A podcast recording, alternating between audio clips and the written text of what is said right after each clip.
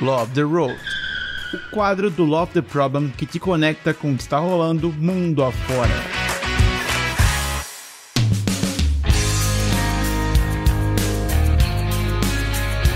Fala galera, tudo bem? Tá começando o Love the Road, esse quadro que vem trazer um pouquinho do que tá acontecendo nos eventos por aí. Hoje eu trouxe um convidado muito querido, sou muito fã, André Suman. Tudo bem, querida? Fala pessoal, aqui é o André Suman, eu sou Agile Coach na BRQ, também sou trainer da Kanban University, dou os treinamentos oficiais aí das certificações Kanban Hoje eu moro nos Estados Unidos, pertinho de Baltimore, numa cidade chamada Bel Air, que não é a Bel Air do Will Smith, né? aquela Bel Air do Will Smith do Maluco no Pedaço é, em Los Angeles. Aqui é a Bel Air de Maryland. Eu tô aqui há quase quatro anos e eu sempre fui muito participativo aí na comunidade brasileira. Fiquei muito feliz de participar do Agile Trends depois de bastante tempo sem eventos presenciais. Espero poder ir mais vezes. E tô aqui para compartilhar com vocês um pouquinho do que foi lá a minha palestra. Hum, que bom. Conta pra gente, por favor, qual que era o tema da sua palestra? Você palestrou lá na Agile Trends, né? Veio pro Brasil e tivemos a, a honra de discutir lá no Agile Trends. Conta pra gente qual que era o tema da sua palestra. Bom, a, o título da palestra é Kanban não é um método team level. Hum. Eu, eu coloquei team level, achei que ficaria mais legal o termo em inglês do que Kanban não é um método de nível de equipe, né? Mas, mas a ideia era essa, era explorar um pouquinho ali é, Kanban além do nível de time, na verdade. Não era nenhuma crítica ou nada falando mal de usar Kanban em nível de time. Pelo contrário, é, a ideia era da, abrir um pouco a cabeça do pessoal de que em nível de time a gente só vai até certo ponto. E o que, que a gente pode ter além disso? Ah, então conta um pouquinho o que, que a gente pode ter além disso. Qual que era a principal mensagem que tu queria passar? Aborda pra gente. Eu fiz até uma, uma metáfora ali, o pessoal que faz treinamentos comigo ou que vê palestras sabe que eu, eu uso algumas analogias para tentar ficar mais claro ali o entendimento. E, o, e a metáfora que eu fiz no início é você ter o Kanban em nível de time é a mesma coisa que você ter uma Alexa e só ficar pedindo para ela tocar raça negra. que inclusive é muito bom. Que inclusive é muito bom. Todo mundo gosta de ouvir raça negra na Alexa. É ótimo, é legal, né? O pessoal curte. Mas você não precisa ficar só nisso, vamos dizer assim, né? A Alexa tem um monte de funcionalidade ali. A inteligência artificial pode te ajudar com lista de compras, mexer em acender a luz da sua casa, é, cuidar ali de temperatura, termostato, todo esse tipo de coisa da, da, da casa inteligente. Então, o que, que, a gente pode ir além do Kanban em nível de time? Então, eu quis mostrar o Kanban em nível de serviço. Quando a gente fala em nível de serviço, às vezes é meio chatinho de entender, acho que um pouco porque em português a gente pensa em produto e serviço, né? Então, o Kanban em nível de serviço, a gente está falando de prestação de serviço. A gente está falando que alguém, uma empresa ou algum lugar tem um problema, acontecem uma série de atividades e aí essa pessoa ou essa empresa reconhece que o problema dela foi solucionado. Isso é um serviço, é um fluxo ponta a ponta. Então a principal mensagem da minha palestra era: o Kanban em nível de time ele te ajuda até certo ponto. Seria como numa pizzaria, você está preocupado com o forno e ter um forno melhor, e ter um forno que assa pizza rápido, que a pizza fica crocante. Mas e o delivery? E o pessoal que pega o pedido? E a caixa da pizza? Tudo isso vai fazer diferença para a experiência final da sua pizzaria. E em nível de serviço seria a gente olhar ali para o desenvolvimento de software, que foi o caso que eu tratei, de como olhar esse ponto a ponto. Hum, que incrível! Então vamos lá, já que você falou do serviço, né, de ponta a ponta, eu queria entender como é que o Kanban aborda isso. Conta pra gente. O Kanban, ele é um método para serviço, né? Ele já foi, vamos dizer assim, pensado nesse, nesse sentido. É, o que acontece é que em muitos lugares a gente começa pela equipe de desenvolvimento. Então tem lá o time de desenvolvimento, o time vai lá e começa a limitar o seu IP, aí usa aquelas práticas gerais do Kanban, faz o abastecimento do fluxo e vai ali fazendo a sua Kanban meeting e tudo mais. Só que o que acontece, ideia, é que antes do item de trabalho chegar para a equipe de desenvolvimento. E muitas vezes, depois que a equipe de desenvolvimento dá aquele item por concluído, acontece um monte de coisa. É claro que tem lugares mais maduros que você já tem ali, e acho que era até o conceito original da Squad, uma equipe ali multidisciplinar que faria entrega até produção. A realidade hoje de muitas empresas é tem áreas de negócio, tem áreas que fazem discovery, tem um monte de coisa que acontece. Chega para a equipe de desenvolvimento, o pessoal desenvolve e aí depois tem áreas de homologação, muitas vezes até separadas, né, de outras equipes, outra, outra gestão. E aí a área que vai pôr o software em produção.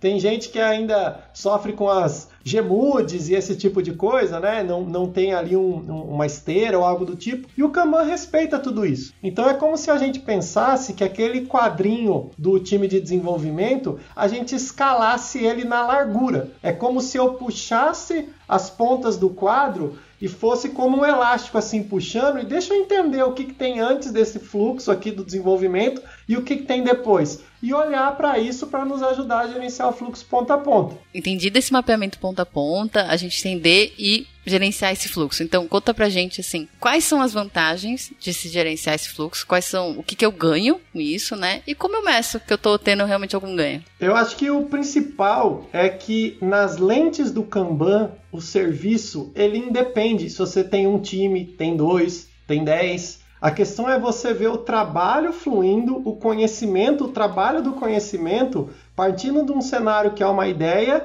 e se materializando, no caso do software, como, como software funcionando. Então, a partir do momento que você vê isso ponta a ponta, além de olhar em separado cada momento de cada time participando desse fluxo, o que você pode melhorar, você vê os atritos que acontecem nessa passagem de trabalho, às vezes até de uma equipe para outra. A sua organização ele é um sistema complexo onde existem dependências e onde você tem o, o trabalho fluindo. Ele não é uma soma de times. Se você pegar cada time da sua organização e ter uma implementação Kanban em nível de time só naquele pedaço, não quer dizer que você está melhorando a experiência do cliente ou melhorando o trabalho para o cliente. É todo um somatório de como o trabalho flui entre essas equipes e as suas dependências, etc. Então, para mim, o, o, fluxo do serviço, enxergar o fluxo do, do, serviço, traz esse ganho de que deixa time de lado, vamos entender o trabalho aqui e vamos entender como isso pode ser melhorado. Então, assim, diz pra gente algumas dicas, não ser todas, né? Algumas dicas para o pessoal começar a fazer esse trabalho e olhar mais ponto a ponto o meu fluxo. Bom, na palestra, Déia, eu dei quatro sugestões pro pessoal de coisas que podem ser feitas ali em relação a olhar o serviço ponta a ponta. Uma delas é o fluxo upstream, entender o fluxo upstream, tem até nos meus materiais aí a Upstream Kanban Picture, né, que eu explico um pouquinho do fluxo upstream. Então, é o universo das ideias, é o universo que os itens ali, eles ainda são opções. Inclusive uma dica bem legal, assim, prática mesmo, que mudou o jogo para mim no upstream, é colocar no upstream inclusive o refinamento técnico. Às vezes a gente fica achando que upstream é coisa de UX, upstream é coisa da área de negócio, mas não. Quando você está selecionando opções, entender tecnicamente o que tem que ser feito, o que pode ser feito, abordagens ali antes de você se comprometer com a demanda, então, ter esse refinamento técnico em upstream é uma coisa legal. Outra coisa que eu, que eu levei para o pessoal são as cadências em nível de serviço. No Kanban, a gente tem algumas cadências sugeridas. Então, replenishment, que é a cadência do abastecimento do fluxo. A, a gente tem a cadência da Kanban Meeting, que é a daily, né? aquele momento que a gente estrategicamente ali discute sobre o trabalho, o que a gente vai fazer, ou se vai precisar reabastecer o fluxo. E a retrospectiva também, num, num, determinado momento ali, entender o fluxo de trabalho em nível de time. A gente pode extrapolar essas cadências em nível de serviço. O item de trabalho está entrando lá na ponta esquerda ali do nosso quadro, né? Ele ainda é uma ideia, e aí essa ideia vai amadurecendo poxa, por que, que a hora que a gente não abastece ali o fluxo, de repente no nosso serviço tem três, quatro equipes envolvidas, tem um time de homologação, tem um time de desenvolvimento. Por que, que o time de homologação vai saber o que está sendo feito só a hora que o trabalho já chega para ele? Será que eles não poderiam estar tá preparando uma massa de dados, automatizando alguma coisa, só por saber que aquele tipo de item de trabalho está entrando lá na ponta do lado esquerdo do fluxo, ainda como, como uma ideia, né? Então, essa cadência de abastecimento do ponto de vista de serviço. A Kanban Meeting, do ponto de vista de serviço, ela não precisa ser diária, mas ela pode ser semanal com os envolvidos no serviço. Se tiver cinco equipes envolvidas no serviço, você não precisa nem chamar todo mundo, pode ser só as lideranças dessas equipes ou, ou pessoas que tenham trabalho no fluxo, para a gente entender dependência, etc. Sempre é culpa do outro, né? Às vezes a gente está lá com o trabalho enroscado e fala assim: ah, mas esse trabalho não está andando porque depende da área tal que não fez a parte dela ainda. Não, gente, se a gente coloca todo mundo ali na mesma cadência, a gente consegue se entender em relação a isso. A retrospectiva, que é o Flow Review, a mesma coisa. Por que, que a gente não faz uma retrospectiva em nível de serviço? Não da equipe, mas dos envolvidos no serviço como um todo para buscar essa melhoria, inclusive na transição entre equipes, se ela existir. E aí, com base nisso também, é, às vezes você pode ter até uma cadência separada que a gente chama de block clustering. O que, que é o block clustering? Todo o impedimento que você teve dos itens de trabalho passando pelo fluxo, você guarda aquele impedimento para depois você discutir com os envolvidos no serviço se aquele impedimento a gente aprendeu alguma coisa, pode ser evitado, se tem algum plano de ação. Então isso é bem legal. Além disso,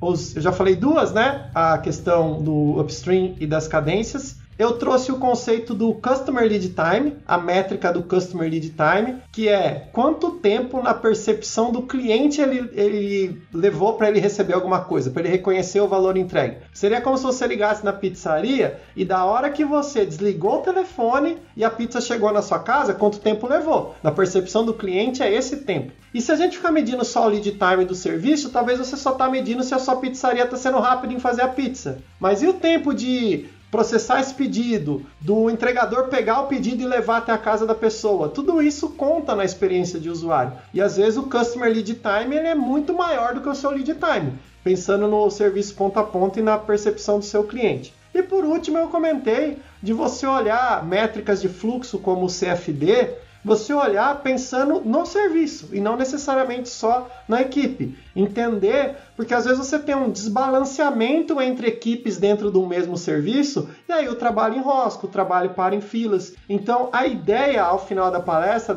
era assim: abre a cabeça, não pense em time. Pense em trabalho fluindo. Se isso passar por um time, por 5 ou por 10, você consegue gerenciar esse fluxo e ver os benefícios a, a partir desse gerenciamento. Eu gosto muito de conversar com você e sempre gostei de assistir as suas palestras. Eu lembro a primeira vez que eu vi uma palestra sua, acho que foi no TDC, e acho que foi a primeira vez que você estava mostrando a Kanban Picture. E aí no final eu te cumprimentei e falei, cara, gostei muito da sua palestra.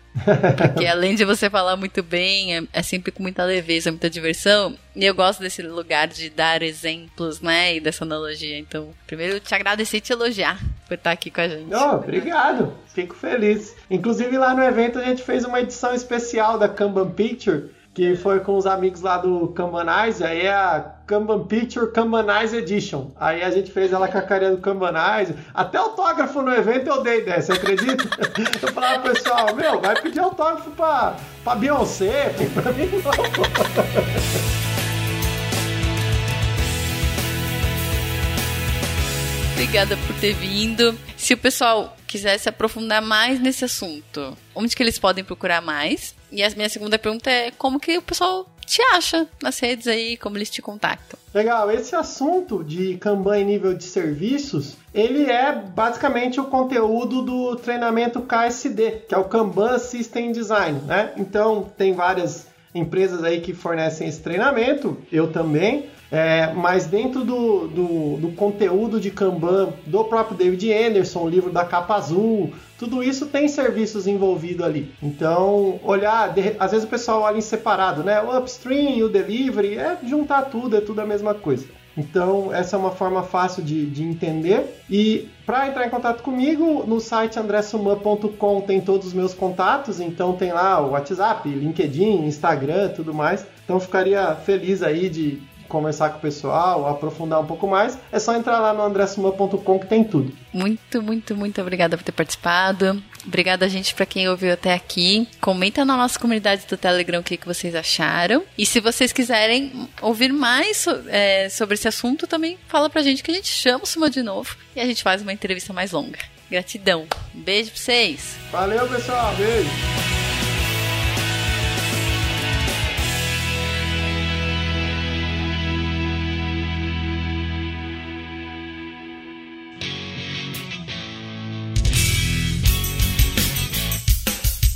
Este foi mais um episódio do Love the Problem, o podcast oficial da K21. Se você curtiu, compartilhe, inscreva-se no seu agregador de podcasts favoritos e espalhe conhecimento por aí. Procure por Love the Problem nas redes sociais e deixe seu comentário ou sugestões. Até o próximo!